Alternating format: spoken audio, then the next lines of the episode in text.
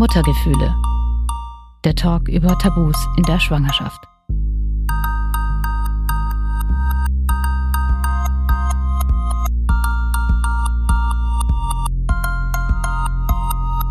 Hallo zusammen, ich bin Katharina und Host dieses Podcasts. Bevor ich in diese Folge starte, möchte ich eine Triggerwarnung aussprechen, denn diese Folge ist auch mir selbst sehr nahe gegangen. Es geht um den Tod des eigenen Kindes. Wenn ihr selbst von diesem Thema betroffen seid oder euch die Folge auch zu nahe gehen könnte, dann hört sie euch bitte nicht oder nicht allein an.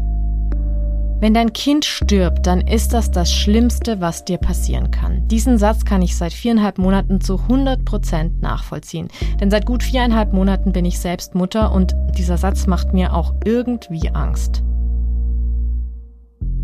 Ähm, du magst gerne Steffi genannt werden oder Stefanie, was ist dir lieber? Äh, ja, also alle sagen Steffi, bis auf meine Familie, aber Steffi ist so das Gängige, ja. Steffi hat genau das erlebt. Sie hat ihr Kind verloren. Ihre Tochter Emily ist 18 Tage nach der Geburt gestorben. Sie hatte einen Herzfehler. Also mein Mann und ich, wir waren da uns auch einig, dass, dass wir sie auch gehen lassen müssen. Also wir können nicht aus Egoismus halt so an ihr festhalten und ihr noch mehr Leid zufügen. Steffi ist es wichtig, über das, was sie erlebt hat, zu sprechen und auch aufzuklären. In dieser Folge erzählt sie mir, wie es für sie war, ihr eigenes Kind sterben zu sehen, wie sie und ihr Mann den Tod ihrer Tochter verarbeitet haben und sie erzählt, wie wichtig die Trauerarbeit für sie war, aber auch welche nicht so schönen Erfahrungen sie mit anderen Menschen danach machen musste. Ein wichtiger Punkt in ihrer Trauerbewältigung war für Steffi eine Doktorarbeit über den Tod von Kindern und wie die Eltern es schaffen, diesen schweren Schicksalsschlag zu verarbeiten. Aber erst beginnen wir mal mit Steffis Geschichte. Willst du uns mal mitnehmen zur Geburt deiner Tochter? Das war 2010. Ähm, wie ja. verlief die denn? Wie war die Geburt? Also die Geburt würde ich mal sagen, das war so wie aus dem Bilderbuch. Also ich habe ähm, die Emily ist am 10.04.2010 geboren. Zum Termin, also das war auch der errechnete Geburtstermin und ich habe nachts äh, Wehen gekriegt. Wir sind dann ins Krankenhaus und kurze Zeit später war sie eigentlich da. Also es war wirklich äh, eine, eine, es, also es wäre eine schöne Geburt gewesen, wenn sie danach halt nicht gleich weggekommen wäre. Also man, man wusste, dass sie einen Herzfehler hat und ähm, dementsprechend kam dann natürlich nach der Geburt gleich der Kinderarzt, hat sie versorgt und hat sie mit in die Kinderklinik genommen. Das heißt, ihr wusstet schon in der Schwangerschaft, dass sie einen Herzfehler hat? Ja, genau. Also wir haben bei dem Organscreening wurde herausgefunden, dass sie eine große Transposition, nee, eine Transposition der großen Arterien hatte oder hat. Und ähm, ja, wir sind dann zu dem Herz, Kinderherzchirurgen, zum Professor Chesney war schon im Vorgespräch gewesen, also vor der Geburt und haben das alles ja abgeklärt, wie es danach halt verläuft und da wurde uns gesagt, dass das ein ja, also wenn man sich einen Herzfehler aussuchen kann, dann den, äh, weil der sehr gut zu korrigieren ist. Laut der Universitätsmedizin Göttingen werden mehr als 6500 Kinder in Deutschland pro Jahr mit einem Herzfehler geboren. Das ist so in etwa jedes hundertste Kind. Woran das liegen kann und welche Herzfehler es gibt, könnt ihr in einem Link unter dieser Folge nachlesen.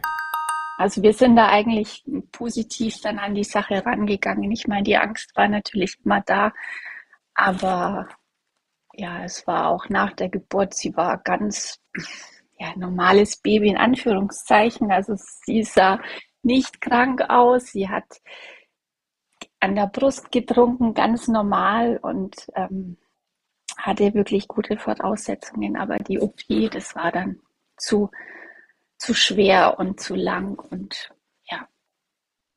damit wir den Weg bis zur OP verstehen. Ähm, also sie kam mhm. auf die Welt. Ähm, ich habe ja vor vier Monaten auch ein Kind bekommen. Ich weiß, ähm, ich weiß nicht, ob du dich da auch so gefühlt hast, aber das Wichtigste in dem Moment war mir, das Kind zu sehen und zu wissen ja. nach der Untersuchung, okay, es ist alles in Ordnung. Ähm, genau. Ich weiß nicht, das, ich hätte mit, ich habe während der Geburt da nicht so viel drüber nachgedacht, aber als es dann ernst wurde, dachte ich, oh Gott, ich will das Kind jetzt sehen, ich will jetzt wissen, dass ja. alles gut ist. Ja. Ähm, ich meine, ihr wusstet, dass eure Tochter einen Herzfehler hat, aber äh, wie genau. war das dann, sie zum ersten Mal zu sehen? Ähm, Also ich habe sie dann Nachmittag das erste Mal gesehen. Also ich muss mich dann kurz ein bisschen erholen von der Geburt. Mein Mann ist dann zwischenzeitlich in die Kinderklinik und hat, hat nach ihr geguckt sozusagen, hat Bilder gemacht. Ich bin dann erst Nachmittag, ähm, konnte ich dann erst zu ihr hin und äh, ja, ich habe sie im Arm gehalten mit den ganzen Schläuchen und ja, ich also ich war natürlich zu Tode betrübt, das ist ganz klar, aber ich hatte halt auch noch die Hoffnung in mir, dass ich sie irgendwann gesund mit heimnehmen kann. Okay. Also das heißt aber nur zum Verständnis, die Kinderklinik war ähm, extra oder war die im Krankenhaus mit drin? Hm, also die ist ja in, in 15 Minuten ungefähr, äh, also sind die mit, äh, zu erreichen. Also man kann zu Fuß äh, zur Kinderklinik gehen. Okay. Wie ging es denn dann weiter? Wie war die Zeit im Krankenhaus? Du hast gesagt, ihr hattet Hoffnung, ihr wart eigentlich positiv gestimmt. Ähm, wie, wie habt ihr die Tage mit eurer Tochter da erlebt? Ja, also sie war erst auf Intensiv und ist dann nach ein paar Tagen auf die normale Station gekommen.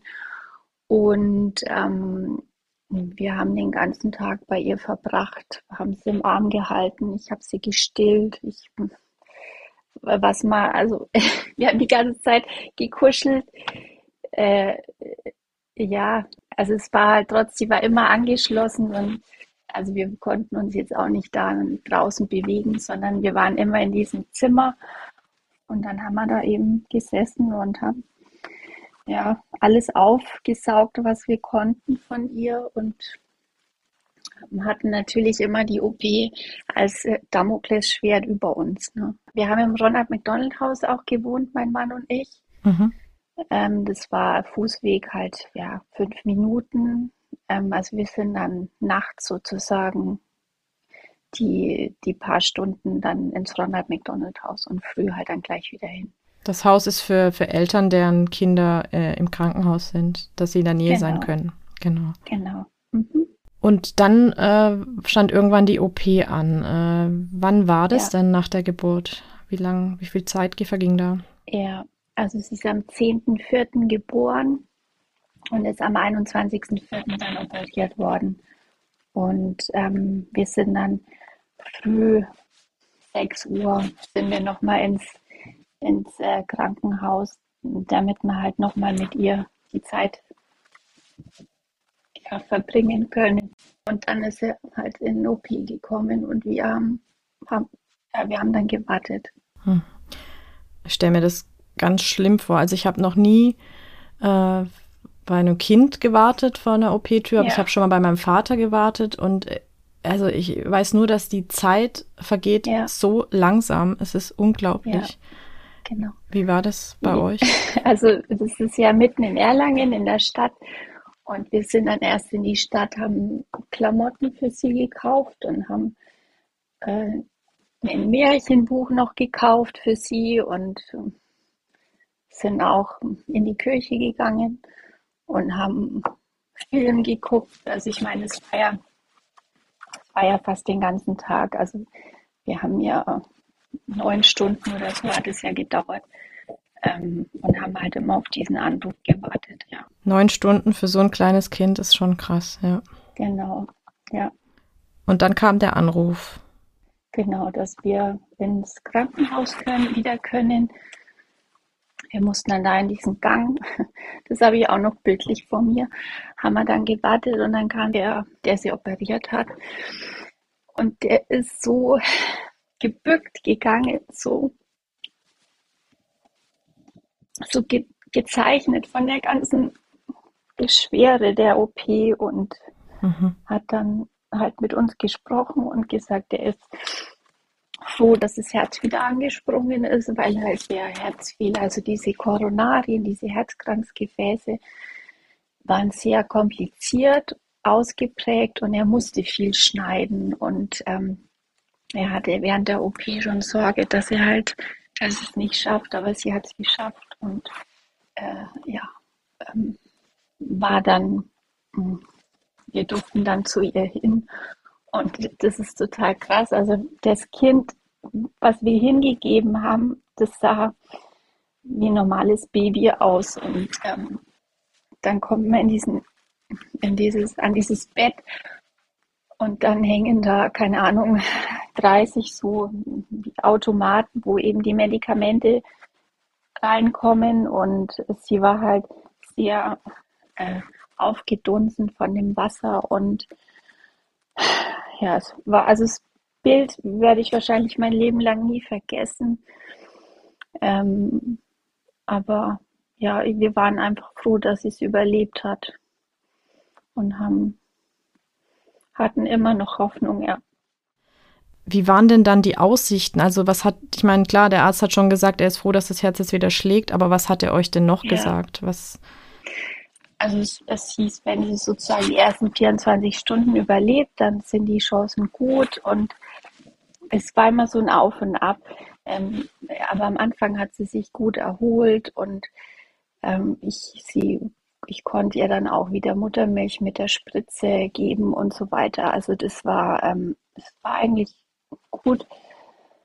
Aber irgendwann, also sie war ja an dieser ECMO, an dieser Herz-Lungen-Maschine und das ist auch bekannt, dass die halt den Körper verschleißt sozusagen.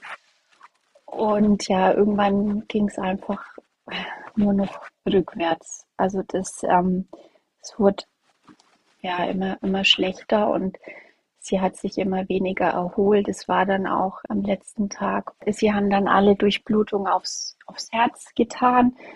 Also das hatte zur Folge, dass die Händchen ähm, und die Füßchen dann halt schon blau wurden. Und ähm, wir haben dann gesagt, okay, es ist, es ist egal.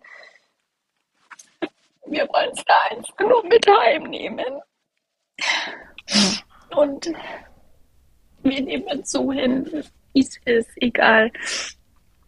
Hauptsache sie überlebt. Halt, genau.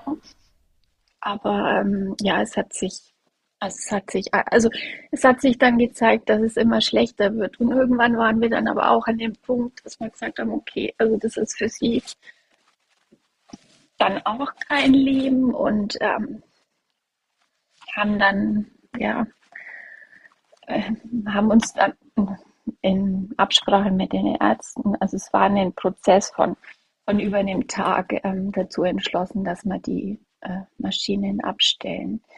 Das war ähm, aber in der Nacht, also sie, haben, sie ist am 28.04. gestorben. Wir waren in der Nacht ähm, vom 27. auf 28. durften wir dann auf der Intensiv übernachten. Und ähm, dann saß, mein Mann hat im Bett geschlafen und ich saß bei ihr und habe gemerkt, dass es halt immer schlechter wurde und irgendwann kam dann, also die, die, der Ausschlag vom EKG immer weniger und irgendwann kam dann auch die Nulllinie und ja, wir haben uns aber auch, ähm, also mein Mann und ich, wir waren da uns auch einig, dass, dass wir sie auch gehen lassen müssen. Also wir können, können nicht aus Egoismus halt so an ihr festhalten und ihr noch mehr Leid zufügen, indem wir sagen, okay, ähm, sie muss jetzt da noch tagelang an der Maschine hängen. Und sie hat dann, das war für mich einfach eine große Erleichterung, dass sie es selber entschieden hat, dass sie halt diese Nulllinie dann, dass die Nulllinie dann da war und ja, dann wurden eben am nächsten Früh die Maschinen abgestellt. Das ist so krass, wenn man als Eltern für sein Kind eine so harte Entscheidung treffen muss. Und ich kann sehr gut nachvollziehen, dass es Steffi auch Trost gibt, dass ihre Tochter dann sozusagen von alleine gegangen ist. Ich möchte hier aber auch kurz was zur Tonqualität anmerken. Die ist nicht optimal, das weiß ich, das gebe ich zu. Aber ich wollte Steffi nicht ständig unterbrechen, wenn sie ihre sehr emotionale Geschichte erzählt. Und ich fand es auch verständlich, dass man in so einem Moment nicht darauf achten kann, ob man gerade das Mikro irgendwie mit der Hand berührt. Und ich hoffe, ihr habt da auch Verständnis und könnt alles gut verstehen. Das klingt jetzt vielleicht blöd, aber ähm, ja. ihr habt ja gesehen, dass eure Tochter auch leidet. Ähm, also es ja. ist furchtbar, dass sie gestorben ist, aber war auch ja. ein bisschen was ich weiß nicht, ob ja. man Erleichterung sagen ja. kann, aber dass man froh war, dass sie keine Schmerzen mehr hat? Nee, auf jeden Fall. Also das, das war auch, ähm, also wir waren auch den, an dem Tag, äh, ja, wie du schon sagst, erleichtert, dass es einfach für sie vorbei ist, weil wenn man sieht, was diese ganzen Maschinen und, und also wie das Kind in diesem Bett liegt und, und sich immer mehr verändert und ähm, ja, das, das ist eigentlich, also es, es war unerträglich und deswegen war es für uns dann, wie du sagst, schon auch eine Erleichterung, ja. Hattet ihr in der Zeit eigentlich ähm, Besuch, also haben euch Menschen auch unterstützt oder wart ihr da die ganze Zeit nur für euch als kleine Familie? Mhm. Wie sie in der Kinderklinik war, in der, auf der normalen Station, da, da kam meine Mama und ähm, meine Schwiegereltern sind vorbeigekommen. Sie wurde dann noch notgetauft, beziehungsweise, also sie, ja, getauft, notgetauft ist eigentlich das falsche Wort, also, ja, wobei ein bisschen. Nottaufe bedeutet, dass wenn ein Mensch, häufig Babys, in eine lebensbedrohliche Situation kommt, schnell eine Taufe durchgeführt werden kann. Und dann darf auch jeder Christ die Taufe vollziehen, wenn auf die Schnelle kein Pfarrer oder keine Pfarrerin kommen kann. Eine Nottaufe gilt als vollgültige Taufe und wird auch im Kirchenregister erfasst. Also unser Pfarrer kam dann und da kamen dann eben auch ähm, meine Familie und mein Bruder und haben eben ja, sie gesehen, aber ansonsten hat sie keiner gesehen. Also ich meine, wir waren da in diesem Krankenhaus und, und wollten da ja auch für uns sein und, und ja, also ja. zu dem Zeitpunkt war das okay für uns. Ja, das verstehe ich total. Ich glaube, in solchen Momenten braucht man dann jetzt auch nicht den großen Besuch. Also schon den Besuch, nee. der einem gut tut, der einen auch unterstützt, aber ich genau. in dem Moment braucht man jetzt auch nicht bekannte Freunde ja. unbedingt um sich rum. Genau. Das ist dann ja. Ja. Ähm, wie ging es denn dann weiter, ähm, als eure Tochter dann gestorben ist? Ähm, ja. wie, wie, sind dann die weiteren Schritte gewesen? Also mhm. Also was macht man denn dann mit so einem kleinen Kind? Wie, muss man da irgendwelche Entscheidungen treffen, was dann passiert oder wie läuft das dann ab? Also wir, sie, sie wurde dann von den ganzen ähm, Sachen entkabelt, also von der ECMO und so weiter. Und dann ähm, haben wir sie mit, mit einer Schwester gewaschen und haben Hand- und Fußabdrücke gemacht und wir konnten uns auf der Intensivstation da einfach ähm, die Zeit nehmen, die wir brauchen. Also dann bin ich dem Krankenhaus für die Möglichkeit, dass wir da auf der Intensivstation auch noch ein bisschen verweilen konnten, sehr dankbar, ähm, weil ja, das, ich glaube, dass so dieser Kontakt auch also mit, mit dem Waschen und sie da im Arm nochmal halten und äh, dass das auch unheimlich wichtig für uns war, auch für, für den Abschied einfach. Und, und irgendwann, ähm, wie wir dann bereit waren dazu, ähm, hat sie meinen Mann genommen, auf den Arm genommen und hat sie dann von der, ähm, ja, von der Intensivstation in den Keller getragen also im normalen, im normalen Krankenhausalltag. Wir sind da durch verschiedene Gänge und im Keller ist da eben so ein Abschiedsraum, so ein, der gekühlt ist.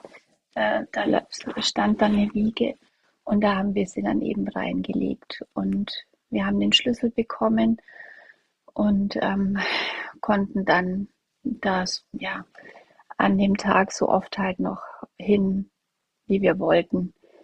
Aber wir waren dann noch einmal da und dann, dann war es für uns auch okay.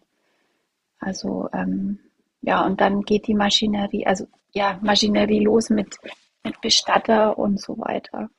Also ganz normal, wie auch bei erwachsenen Menschen, da muss dann geklärt genau. werden, wie eine Beerdigung genau. abläuft.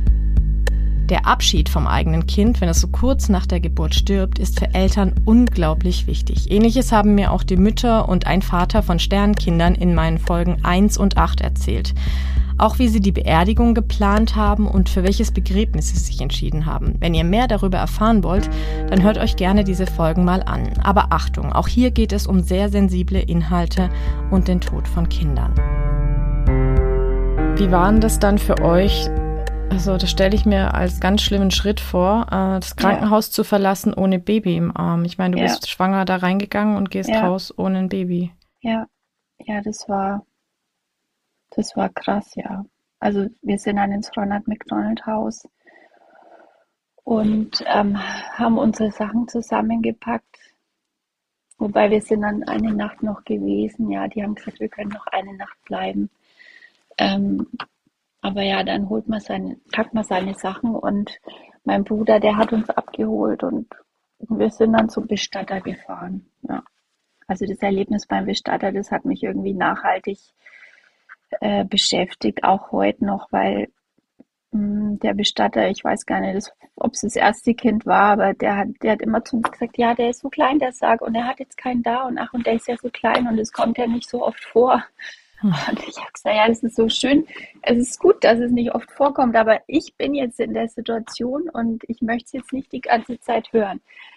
Und da muss ich sagen, hat, hat mich äh, oder hat uns mein Bruder äh, also wahnsinnig unterstützt. Ähm, das hätten wir, glaube ich, alleine so nicht hingekriegt. Er hat uns einfach ins Auto gesetzt und hat uns da halt hingefahren. Auch man muss ja dann den Grab aussuchen und einfach solche Dinge. Hm. Ja. Also der Bestatter war auch damit überfordert, dass jetzt so ein ja. kleines Kind gestorben ist. Total, ja.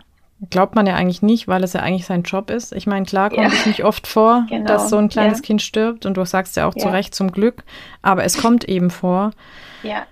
Und ähm, ja, ich ich weiß, in solchen Momenten braucht man einfach die volle Empathie und ähm, ja, nicht sowas. Genau. Ja. ja, ja. Aber gut, dass dann äh, dein Bruder an eurer ähm, Seite mhm. war. Ja. Wie war das denn sonst zu Hause mit Unterstützung? Ähm, was habt ihr da erlebt? Mhm. Also wie, wie ist euer Umfeld mit euch umgegangen? Ich weiß jetzt aus vielen Folgen vor dir jetzt auch im Sinne ja. von Sternenkindern, dass das ja. Umfeld auch mal überfordert sein kann, ja. wenn dann sowas passiert. Ähm, wie war das bei euch? Also bei uns war so, wir, also ich hatte meine Familie, eben meine Eltern und, und mein Bruder, die, die waren da total an unserer Seite. Wir haben auch die ersten Tage bei meinen Eltern übernachtet, weil wir gesagt haben, wir können nicht, also bis zur Beerdigung dann, wir können nicht heim, da ist das Kinderzimmer und ähm, ja, also da haben wir wirklich tausendprozentige Unterstützung gekriegt. Wir, wir hätten auf Freunde zurückgreifen können, aber in der ersten Zeit, ähm, also da hat man so selber mit sich zu tun und will eigentlich, also so war es bei uns, niemanden hören und sehen. Also zumindest in der ersten akuten Trauer, da, da wollten wir eher für uns sein und ähm, haben dann auch, keine Ahnung, zwei Wochen uns nach, also nach der Beerdigung auch daheim eingeigelt. Kein Kontakt zur Außenwelt. Und so vom, vom weiteren Umfeld, also Nachbarn. Ich weiß nicht, ob die das auch schon Eltern erzählt haben, aber dass sozusagen die, die Leute die Straßenseite wechseln, wenn sie einen sehen. So war es bei uns tatsächlich auch. Also ich, ich hätte nie gedacht, dass es wirklich so ist, aber es war bei uns auch so. Die Leute haben uns gemieden und äh, keiner konnte was sagen und ja. Ja, ich finde, das ist eine ganz schwierige Situation. Also ich möchte es auf keinen ja. Fall entschuldigen, was die gemacht haben, ja. weil ich das nicht richtig ja. finde. Ja. Aber ich glaube, dass ganz viele Menschen einfach gar nicht wissen, wie sie damit umgehen sollen und dann lieber gar nichts machen, was ich aber völlig falsch finde, die Herangehensweise. Ähm, was hättest du dir denn gewünscht? Also auch mal im Hinblick auf, was rätst du? Also was soll man tun? Was, mhm. was hättest du in dem Moment gerne von den Nachbarn gehört? Einfach zeigen, ich bin da, mir tut's leid. Mir fehlen jetzt auch die Worte, weil ich finde, es darf auch sein. Ich meine, was will man sagen, wenn das Kind stirbt?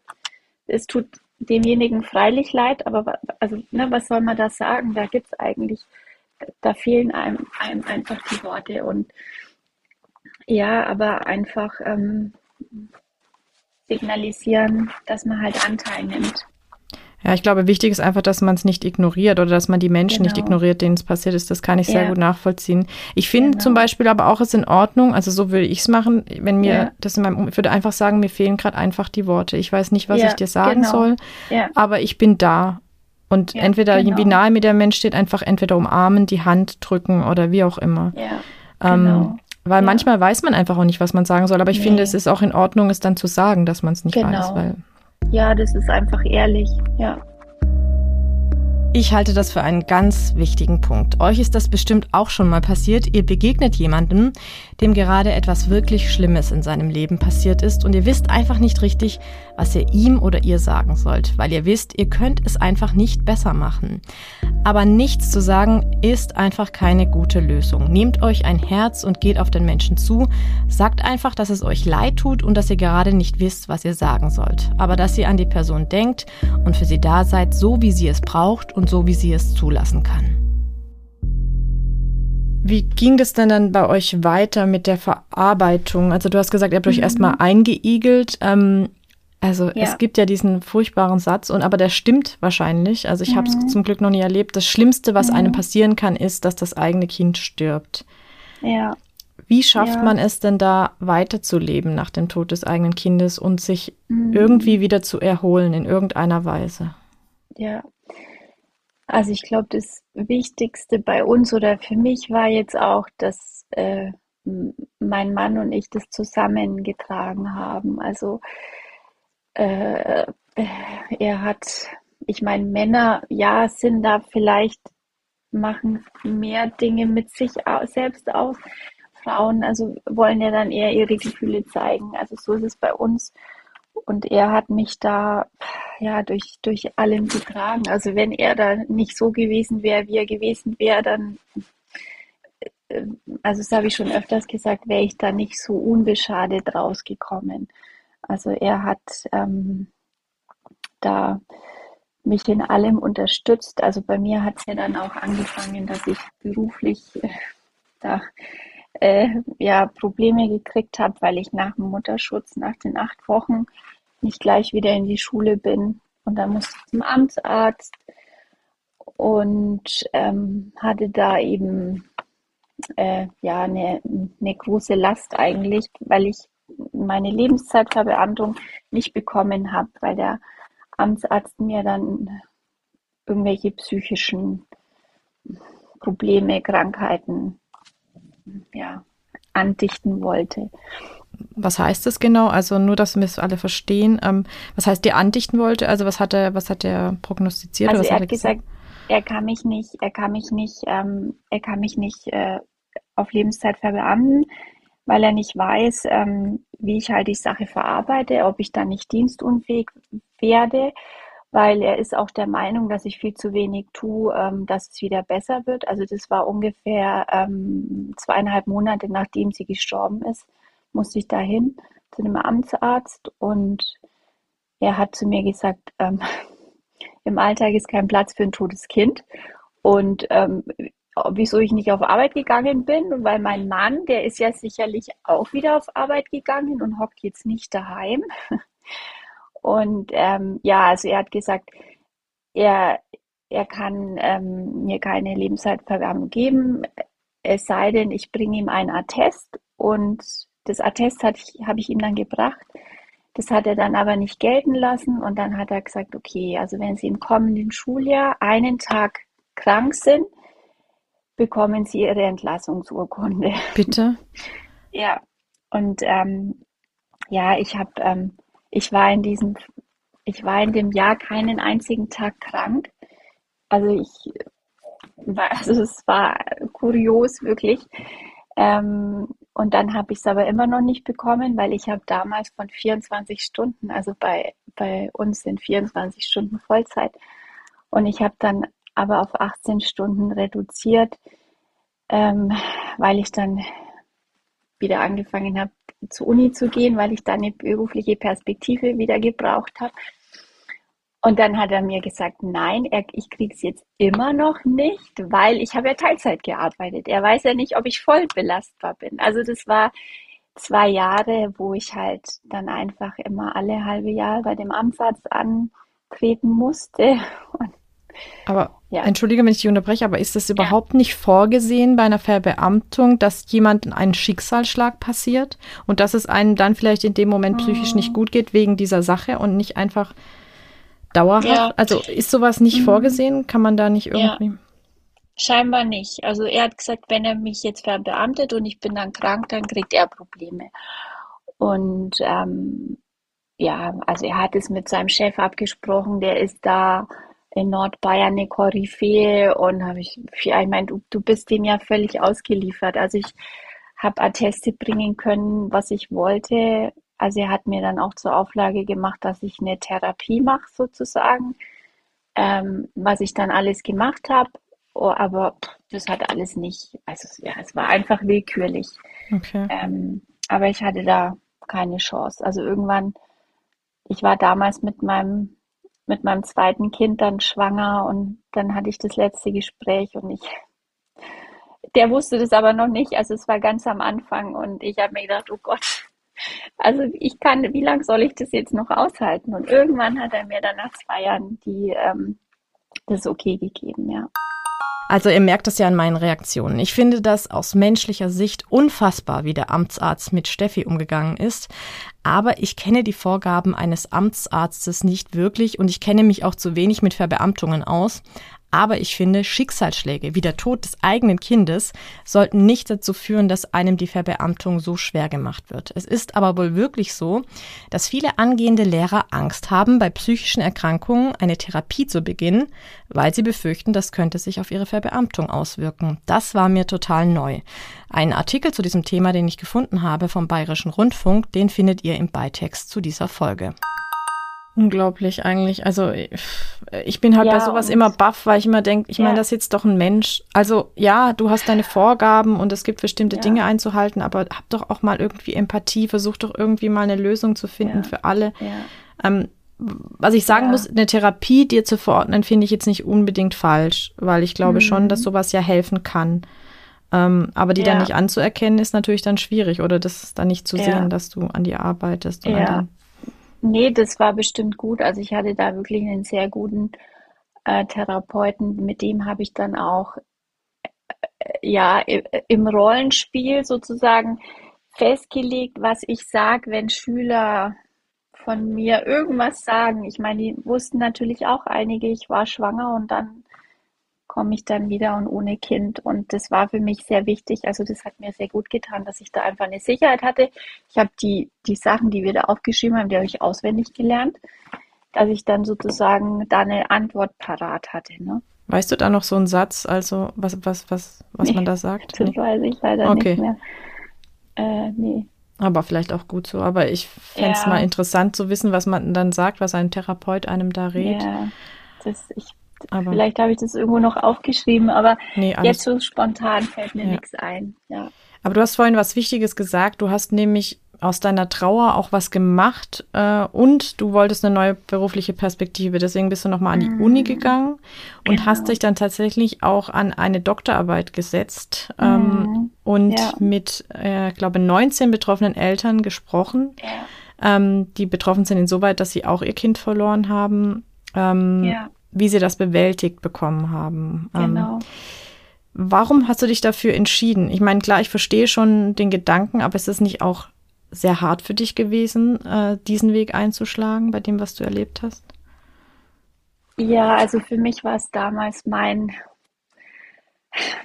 Rettungsanker. Also ich, ich, hatte, ich bin damals in die Schule gekommen und hatte, mir wurden, mir wurde damals eigentlich alles genommen, was ich mir aufgebaut hatte. Ich habe dann, ich habe als Zweitfach katholische Religion und ich habe damals zu meinem damaligen Chef gesagt, bitte, ich möchte keine, kein Religion geben. Ich kann mich doch nicht vor eine Klasse hinstellen und vom guten Gott sprechen.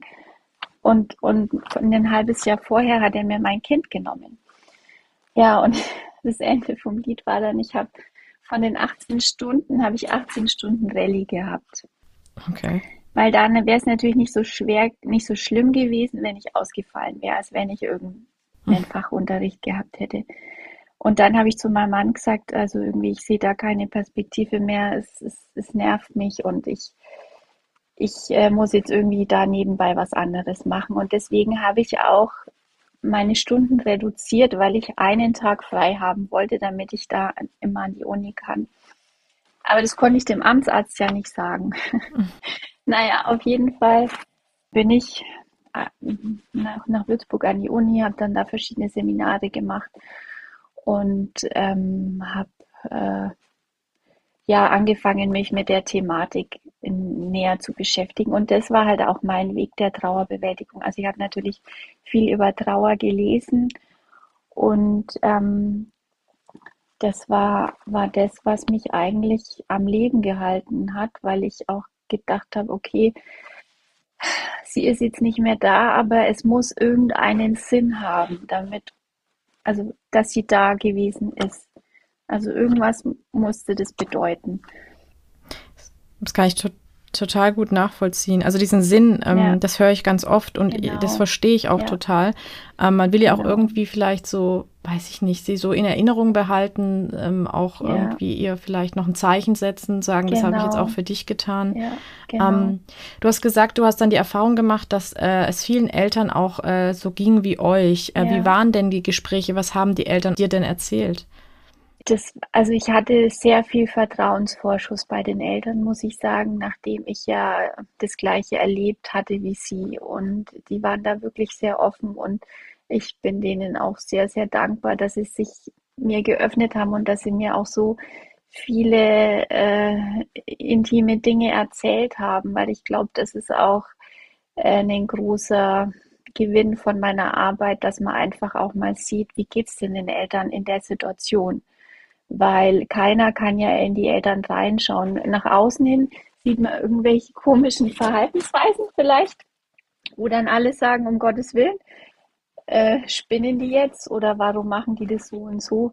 Aber auch welche inneren Prozesse oder mit was die Eltern da halt zu kämpfen haben, das weiß ja keiner. Und das war mein Anliegen, dass einfach die Eltern da mal ein, äh, ja, da eine, eine, eine Bühne bekommen, ja, ja Plattform, genau, ähm, was ihnen da passiert ist und, und was das aus, also wie das für sie war. Und ähm, die Eltern haben erschreckenderweise mir sehr oft das Gleiche erzählt. Also dass vor allen Dingen jetzt im Hinblick auf das Umfeld, ähm, da sich einiges getan hat. Also äh, die Menschen konnten nicht damit umgehen und auch beruflich. Also ganz viele Eltern orientieren sich beruflich neu oder engagieren sich ehrenamtlich, ähm, weil sie da ja, weil sich da einfach ihr, ihr Denken geändert hat. Und, und ähm, das hat mir auch geholfen, mich nicht so als ähm, Exot zu sehen, dass es ähm, sozusagen halt anderen auch passiert ist. Und ja, also von daher war das also für meine eigene Trauerbewältigung äh, ein, ein ganz großer Gewinn. Wenn ihr mehr über die Doktorarbeit von Steffi erfahren wollt, beziehungsweise in die auch mal reinschauen wollt, einen Link zur Arbeit habe ich euch unter diese Folge gepackt. Mir kam gerade nur so der Gedanke, wo du gesagt hast, die haben sich viele beruflich umorientiert, das Umfeld ja. konnte nicht damit umgehen. Hast du so nach dieser Erfahrung und nach den Gesprächen das Gefühl, dass Trauer um ein Kind in unserer Gesellschaft irgendwie keinen Platz hat? Mhm. Ja, also das äh, wird auch thematisiert. Also da ist ja, meine Arbeit fängt mit der Aussage vom Amtsarzt an. Im Alltag ist kein Platz für ein totes Kind. ähm, und das ist eigentlich die, die Meinung der Mehrheitsgesellschaft. Also weil halt auch das schwer ist, sich da auch rein zu versetzen, weil ähm, die man denkt, okay, irgendwann muss es gut sein. Ne? Also äh, nach einem Jahr oder nach zwei Jahren, ja, also jetzt muss es doch gut sein und du hast doch auch noch andere Kinder gekriegt und aber dass ein anderes Kind das Kind, was gestorben ist, nicht ersetzt, so weit denken die anderen gar nicht. Ne? Also weil ich meine, das war das Kind und, und das ist ein Teil von mir und der ist jetzt nicht mehr da. Und da trauere ich mein ganzes Leben.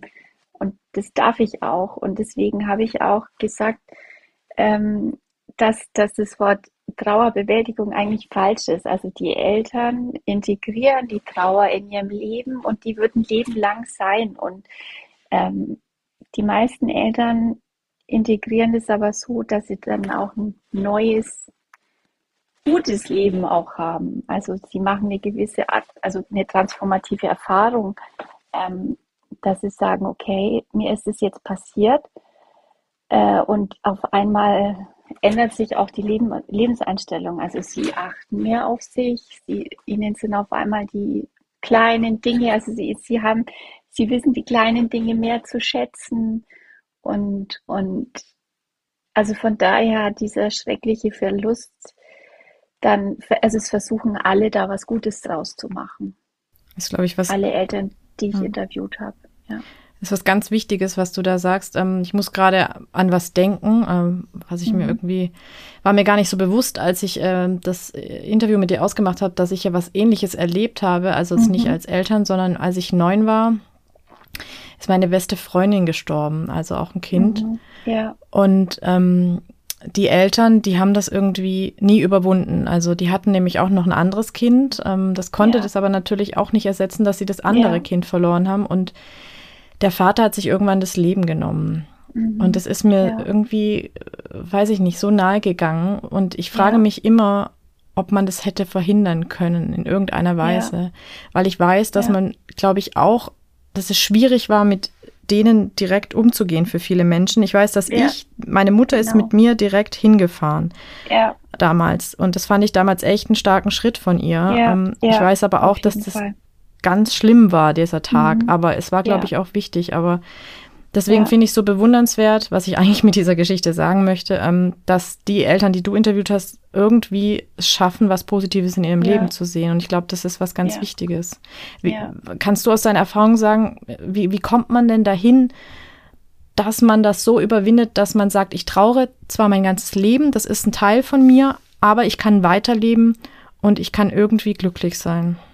Ja, also ein, eine wichtige Sache ist, äh, was ich gezeigt habe, dass die Eltern das als eine Art, also erstmal als Schicksal anerkennen, dass sie sozusagen selber nichts dafür können. Also bei, beim, bei meiner Stichprobe waren es Eltern, die haben ihr Kind durch Unfall oder Krankheit oder Suizid verloren und, und dass man selber halt sagt, okay, also es ist jetzt mein Schicksal. Ich, ich, also ich kann es nicht ändern oder ich habe es ich, ich hab's nicht ändern können. Und dann ist es ganz wichtig, dass man ähm, Auszeiten bekommt. Also ich habe es als Moratorien äh, deklariert in meiner Arbeit, dass man ähm, sozusagen äh, durch so eine, so eine Auszeit entlastet wird, dass man mit sich selber ja, in Verbindung kommt, dass man ähm, sich seiner Identität so im Licht der Trauer bewusst wird und, und dann einfach äh, sich weiterentwickeln kann.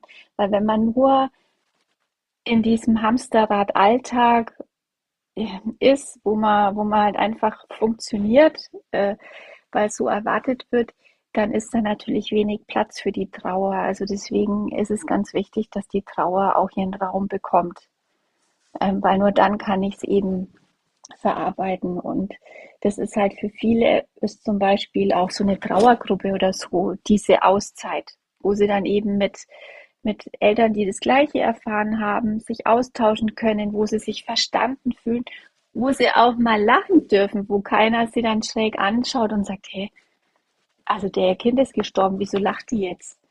also da kann man einfach so sein, die, seine Emotionen so leben, wie sie sind. Und das hilft einigen auch weiter. Für uns war es damals nichts. Also wir, waren auch einmal bei einer Trauergruppe. Das war jetzt nicht mein Ansatz, weil ich das eher so für mich äh, oder wir für uns äh, bearbeitet haben. Aber ja, das, das wäre ähm, so solche Moratorien halt. Egal ob in der Gruppe oder in Einzeltherapien, wenn ihr ähnliches wie Steffi erlebt habt und euer Kind oder jemand, der euch sehr nahe steht, gestorben ist, dann sucht euch Hilfe und oder Austausch in irgendeiner Form. Unter dieser Folge findet ihr verschiedene Anlaufstellen. Man kann es, ich glaube, man kann es selber nicht nachvollziehen, wenn man es nicht durchlebt hat. Das ist einfach, ist ja, es ist, es ist einfach schwer greifbar und, und aber dass man halt einfach Verständnis hat für die Eltern auch ähm, für diverse Verhaltensweisen, die jetzt vielleicht, die jetzt mich verletzen, aber die jetzt für in dem Ding für die Eltern zu dem Zeitpunkt für die Eltern gut sind. Und dass man da halt etwas äh, ja gutmütiger auch äh, den Eltern gegenüber ist. Meinst du damit, dass man zum Beispiel, wenn man jetzt in so einer Phase ist, in so einer Trauerphase, sagt, ich brauche jetzt mal gerade keinen Kontakt zu dir, ähm, ich genau. muss jetzt mal allein sein und brauche meinen genau. Raum, dass man ja. dann aber zum Beispiel äh, vier Monate später sagen kann, jetzt wäre ich bereit, dich zu treffen und dass der Freund genau. oder die Freundin dann sagt, ja, das ist völlig in Ordnung, ich bin jetzt ja. auch für dich da. Ist genau. sowas gemeint? Ähm. Ja, sowas ist gemeint. Also ich meine, ich, also die Eltern haben mir erzählt, dass viele gesagt haben, ja, ruf mich an, wenn was ist. Ne? Also wenn du was brauchst. Aber Fakt ist, dass man nicht anrufen wird. also es wird sich keiner, also es hat sich keiner proaktiv an, an Freunde gewandt und gesagt, ja, bitte helf mir, ich brauche jetzt. Ne? Also man, man braucht einfach, also ich glaube, man braucht einfach eine, einen gewissen Abstand. Es haben einige Eltern erzählt, dass sie sich eingeigelt haben äh, während der ersten vier Wochen meinetwegen und Essen bestellt haben und nicht gekocht haben, also wirklich halt nur waren, existiert haben mhm. und ähm, einfach da das Verständnis haben, aber dann auch nach einer gewissen Zeit schon auch proaktiv die Hilfe anbieten und auch immer wieder.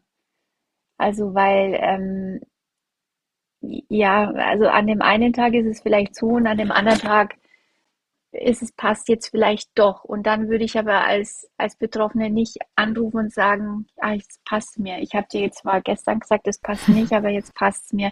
Also macht auch keiner. Deswegen, ähm, das Umfeld muss einfach da ein bisschen Ausdauer auch mitbringen. Finde ich aber gut, ähm, dass du das sagst, weil das äh, ich lerne hier gerade auch. Ähm, das heißt, mhm. man kann jetzt nicht sagen, okay, ich habe ihr ja meine Hilfe angeboten, ja, sie weiß, genau. dass ich genau. da bin, sie wird sich schon melden. Genau. Ähm, das ist falsch. Nee, genau. Also das hat sich in meiner Studie gezeigt, dass es eben ähm, falsch ist und selbst schon im Krankenhaus. Also wenn zu uns ist damals auch die Seelsorgerin gekommen, hat gesagt, ob wir ja Unterstützung wollen. Wir haben gesagt nein, aber und dann ist sie nie mehr aufgetaucht. Ne? Also das kann aber am nächsten Tag schon wieder ganz anders sein. Also viele Eltern haben auch gesagt, dass sich äh, halt die Emotionen so schnell ändern. An, in einer Stunde fühle ich mich so und in der nächsten so. Und dann würde ich vielleicht, wenn ich Vormittag der Seelsorgerin gesagt habe, ich habe, ich will nicht, am Nachmittag würde ich aber gerne wollen. Und wenn dann halt keiner mehr kommt, dann ist es ja, also dann ist es einfach schade, weil da könnte man vielleicht dann eben Hilfestellung geben. Deswegen ein bisschen Ausdauer ja. haben mit den Eltern und immer wieder Hilfe anbieten. Ich möchte noch mal kurz ähm, einhaken in dem, was du vorhin gesagt hast. Du hast gesagt, die betroffenen Eltern, die du interviewt hast, die haben alle ihr Kind entweder verloren durch Krankheit oder durch einen Unfall, ja. aber auch mhm. durch Suizid. Und das ja. finde ich wirklich interessant. Es führt jetzt vielleicht ein bisschen weit, aber ich glaube, dass es mhm. sich viele Menschen die Frage stellen und viele Menschen, die in der Situation sind, vielleicht damit nicht so klarkommen.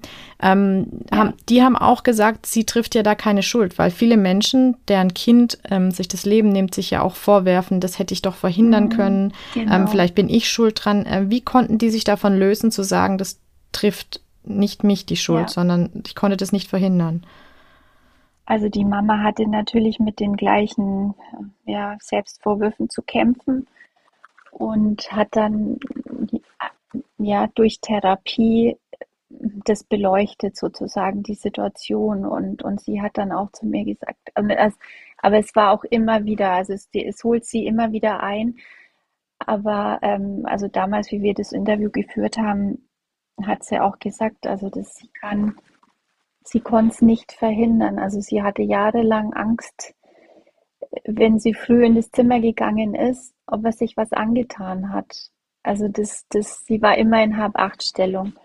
Und sie konnte es aber nicht verhindern, aber sie ist dadurch halt einfach auch durch Therapie hingekommen. Okay. Ähm, einfach drüber sprechen und reflektieren.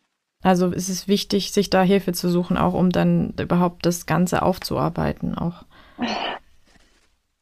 Das weiß ich nicht. Also, ähm, also nicht die, eine Therapie war nicht vordergründig bei, in meiner Studie die Kraftquelle. Also das, ähm, es haben ein paar gemacht, ähm, auch so äh, verwaiste Elternkur, wo dann ja eben auch Gespräche geführt werden.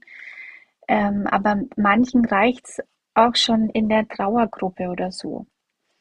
Das oder, kann ja auch eine Art mit, Therapie sein genau, eigentlich. Ja. Genau, ne? Also äh, sowas, sowas, ich glaube, der Austausch, egal jetzt mit wem, äh, ist auf jeden Fall wichtig, dass ich über meine Gefühle, über meine Sorgen, Ängste, Nöte, dass ich da einfach drüber sprechen kann. Also nicht mit sich allein bleiben und ähm, mhm. also nach einer Zeit ja. dann auch sich zu öffnen und mhm. mit anderen Menschen zu reden. Ja. Hm, ich kann mir jetzt vorstellen, äh, für jemanden, der ähm, so eine Doktorarbeit schreibt, es selber nicht erlebt hat, ähm, mhm. ist es mhm. vielleicht einfacher, diese Interviews zu führen. Nicht besser, oder ich glaube sogar, dass du dadurch einen besseren Zugang hattest in deiner Doktorarbeit ja. durch das, was du erlebt hast. Ja. Aber vielleicht einfacher. Ähm, mhm. Wie war das denn für dich? Gab es da auch einen Fall, der dir ziemlich nahe ging, weil er vielleicht auch ähnlich war zu dem, was du mit deiner Tochter erlebt hast? Ähm, wie war das? Ja.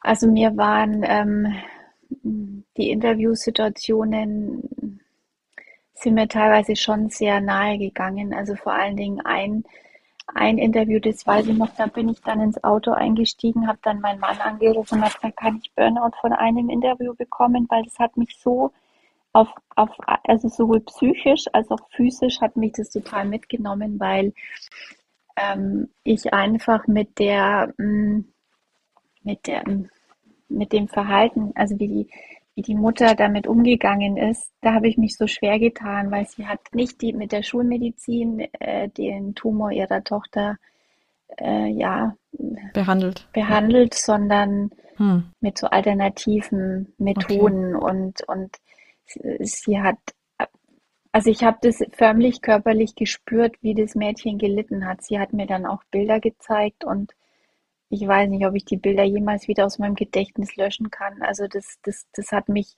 das hat mich einfach sehr mitgenommen, weil ich dieses, diesen Schmerz, das Leid, was die, was das, was das Mädchen da erlitten hat, irgendwie förmlich gespürt habe. Ähm, ja, also das hat mich, der, der, das Interview hat mich am meisten mitgenommen. Aber ich muss ehrlich sagen, ich hatte auch so, ich hatte auch ein Interview, das hat mich so, also da habe ich mir gedacht, boah, also das war eine Mama, die hatte, ähm, die hat ein Kind verloren ähm, und hatte das jetzt ihr zweites Kind war mit dem gleichen Gendefekt im Nebenzimmer gelegen. Und da wusste sie, dass es nur eine Frage der Zeit ist, dass das Kind auch stirbt. Und die war so, also so positiv und so gefestigt in ihrem Glauben und und, und hat mich da, also die hat mich total vom Hocker gerissen. Also konntest du auch viel Positives und ähm, viel ja. Kraft aus deiner Arbeit genau. dann ziehen. Ja, auf jeden Fall. Ja. Du hast ja deine Arbeit dieses Jahr abgeschlossen. Ähm, was ja. war das für ein Gefühl für dich? Würdest du sagen, deine Trauerarbeit ist damit auch ein Stück weit abgeschlossen mhm. oder ist sie das nie?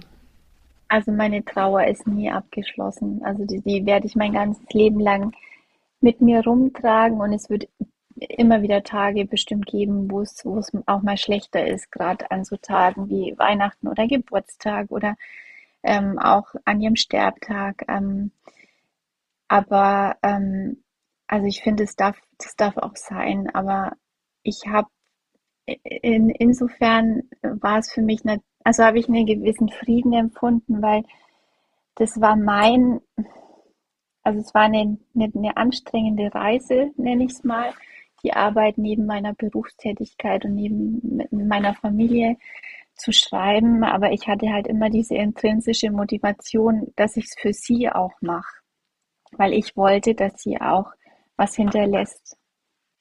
Und ähm, von daher habe ich jetzt sozusagen ja einen gewissen Frieden, dass ich jetzt, dass ich es jetzt veröffentlicht habe und ihr Name da jetzt in der Wissenschaft einfach festgeschrieben ist und ja, weil es einfach ihr Vermächtnis ist, meine Arbeit und ich das für sie getan habe. Aber meine Trauer wird, ist deswegen nicht, ähm, nicht abgeschlossen. Wie geht's dir denn heute und äh, welche Rolle spielt denn deine verstorbene Tochter in eurer Familie? Also sie ist präsent, ähm, ihre, ihre Geschwister ja, wissen von ihr. Also sie, wir haben natürlich Bilder in der Wohnung stehen. Wir gehen zusammen auf den Friedhof. Und ich meine, dadurch, dass ich natürlich die Arbeit geschrieben habe, und sie wussten, dass es auch um die Emily geht und, und so weiter, ähm, ist sie einfach präsent und ähm, ja, aber also es ist eigentlich faszinierend, meine Kinder, die, die sie eigentlich, also sie haben es ja nicht gekannt, die sind ja nach ihr geboren, ähm, sind aber trotzdem mit ihr verbunden. Also gerade meine Tochter, die, die wünscht, also die hat manchmal dann auch, ja, in gewisser Weise auch Trauer, weil sie sich so ihre große Schwester wünscht, die ihr hilft bei ihrem Bruder. Ne? Also ähm, ja, also sie ist präsent, aber, aber ich würde sagen gesund präsent. Also jetzt nicht, ähm, es wird, sie ist einfach integriert in unserem Leben. Ich finde es total schön, dass Steffi es geschafft hat, ihre verstorbene Tochter Emily so in ihrem Leben weiter zu integrieren und dass sie durch ihre Doktorarbeit auch einen Platz in der Wissenschaft gefunden hat. Sowas kann manchen verwaisten Eltern sehr helfen. Für andere wäre es zu schmerzhaft, immer wieder an das verstorbene Kind erinnert zu werden. Das muss dann jeder in seiner Trauer für sich selbst entscheiden. So dass ihr einfach ähm, sie nicht vergesst, aber dass es jetzt genau. nicht immer wie ein Damoklesschwert über euch nee, hängt. Nein. Ja. Also das erkläre ich auch meinen Kindern, dass dass es, wir sind alle traurig, dass sie nicht da ist, aber es ist einfach so und, und äh, sie passt jetzt auf, auf sie auf und irgendwann, ja, sehen wir sie wieder, davon bin ich überzeugt. Steffi, wir haben über zwei Fragen äh, zwar in dem Gespräch ganz oft gesprochen, aber ich würde gerne zum Abschluss dich nochmal fragen, dass wir das nochmal zusammenfassen, weil ich glaube, dass das mhm. ganz arg wichtig ist. Zum einen, mhm. es ist ja leider so, dass viele Menschen in dieser Situation sind, in der du bist und viele ja. Menschen wahrscheinlich noch in diese Situation leider kommen werden, dass sie ein Kind mhm. verlieren. Hast du einen Rat? Äh, Gott, Rat klingt jetzt auch irgendwie total falsch ja. in dem Zusammenhang, aber ich nutze das mhm. Wort jetzt einfach. Ja. Ähm, also könnte da ein Rat helfen? Wie kann man den Tod des eigenen Kindes verarbeiten? Mhm. Also die gleiche Frage habe ich den Eltern gestellt, die ich interviewt habe. Und ähm, also, und da, da bin ich absolut der Meinung der anderen Eltern. Also wichtig ist, dass man auf sich selber achtet und seine Gefühle zeigt und erstmal auch wenig Rücksicht auf die anderen nimmt. Also so diese gesellschaftlichen Normen und Werte, die, die ähm, oder auch meinetwegen familiären äh, Werte, die, wo erwartet wird, wie man sich verhält, dass, dass man das wirklich erstmal außer Acht lässt und, und gut auf sich achtet, hineinhört, was brauche ich denn, dass es mir jetzt in der Situation gut geht. Und wenn es ist, dass ich, ähm, äh, keine Ahnung, die Nacht durchschaue eine Serie, dann ist es einfach so. Also ähm, ja, also gut auf sich achten, auf die eigenen Bedürfnisse und auch die Gefühle zeigen nicht, nicht runterschlucken. Und dann glaube ich, ich meine, man braucht natürlich auch einen sicheren Hafen in gewisser Weise, also durch Familie oder Freunde oder Partner, ähm, dass, die, dass man da eben die nötige Stütze hat. Und dann, ja, wichtig ist auch weiterzumachen, mutig voranzuschreiten und ähm, dann wird es irgendwann ich will jetzt nicht sagen gut, aber anders. Und ähm, also es hat sich wirklich gezeigt, dass das Leben auch wieder lebenswert wird, auch wenn man das am Anfang nicht denkt und sagt, oh Gott, ich, also ich halte es nicht aus. Die Phasen hat man natürlich gerade am Anfang und, und denkt, man, man zerreißt, weil der Schmerz so groß ist. Aber da muss man einfach auf sich achten und und auch ähm, mit, ne, mit einem gewissen Vertrauen dann halt auch voranschreiten. Du hast gerade auch gesagt, Mut haben, dann auch äh, weiterzumachen und äh, ja. voranzuschreiten. Und ähm, ich ja. finde das total bewundernswert, deinen Mut. Also wie du mir jetzt diese ganze Geschichte erzählt hast, ich muss jetzt auch ganz ehrlich mal sagen, ich ähm, bin ja Journalistin und kann schon sehr gut Abstand zu vielen Themen haben und ja. konnte auch gut, ehrlich gesagt, diese ähm, Interviews zum Thema Sternkinder führen. Nicht, dass ich das jetzt irgendwie mhm. nach unten stellen will, aber ja. am Anfang unseres Interviews musste ich auch ein paar Mal sehr schlucken. mhm. dass ich nicht äh, mit dir weine, weil ähm, ich glaube einfach, dass ich gerade ein vier Monate altes Kind habe und vielleicht deshalb auch ja. viel äh, nachvollziehen kann, wie das in einem Krankenhaus ist und ja. wie viel Angst man hat, auch dass da was passiert. Mhm. Und ähm, ich wollte einfach damit nur sagen, ich würde es nicht auf mich lenken, sondern einfach nur sagen, dass ich das äh, total stark finde, dass du mir deine Geschichte erzählt hast. Und ich bin dir unglaublich dankbar. Und ähm, ja, kann nur sagen, vielen Dank äh, für deine Stärke, für deinen Mut und vielen Dank für das Gespräch. Ja, vielen Dank, dass ich dir meine Geschichte erzählen durfte, weil ich, also das ist mein großes Anliegen, dass einfach Eltern, die ihr Kind verloren haben, dass sie einfach mehr Verständnis bekommen und auch hoffentlich mehr Hilfestellung. Ja, und ich hoffe auch, dass ich mit dieser Podcast-Folge dazu beitragen kann, dass Eltern, die ihr Kind verloren haben, auf mehr Verständnis treffen und mehr in ihrer Trauerarbeit unterstützt werden und Raum dafür bekommen, auch wenn diese sehr lange dauert. Wenn ihr selbst Ähnliches erlebt habt, dann holt euch Hilfe in der Form, in der sie euch gut tut. Also bei Gruppentreffen, in der Therapie oder durch Menschen in eurem Umfeld. Und wenn ihr Kontakt zu Steffi aufnehmen wollt, dann findet ihr unter dieser Folge einen Kontakt zu ihr. Außerdem möchte ich hier nochmal einen Aufruf starten. Wenn ihr ein Thema habt, über das ihr mehr erfahren wollt und das gut in meinen Podcast passen würde, dann meldet euch doch gerne bei mir oder auch wenn ihr vielleicht sogar schon eine Gesprächspartnerin oder einen Gesprächspartner für mich habt. Schreibt mir gerne eine Mail an kontakt.muttergefühle mit ue-podcast.de. Oder ihr könnt mich auch gerne bei Instagram kontaktieren, da findet ihr mich unter muttergefühle.podcast. Da gibt es auch mehr Infos zu mir und zu meinen Gesprächspartnerinnen und Gesprächspartnern und den verschiedenen Themen. Und ich freue mich auch immer über eure Likes, Kommentare und auch über eure Bewertungen auf den verschiedenen Plattformen. Ich danke euch jetzt fürs Zuhören und freue mich, wenn ihr in zwei Wochen wieder reinhört. Bis dahin, macht's gut und tschüss.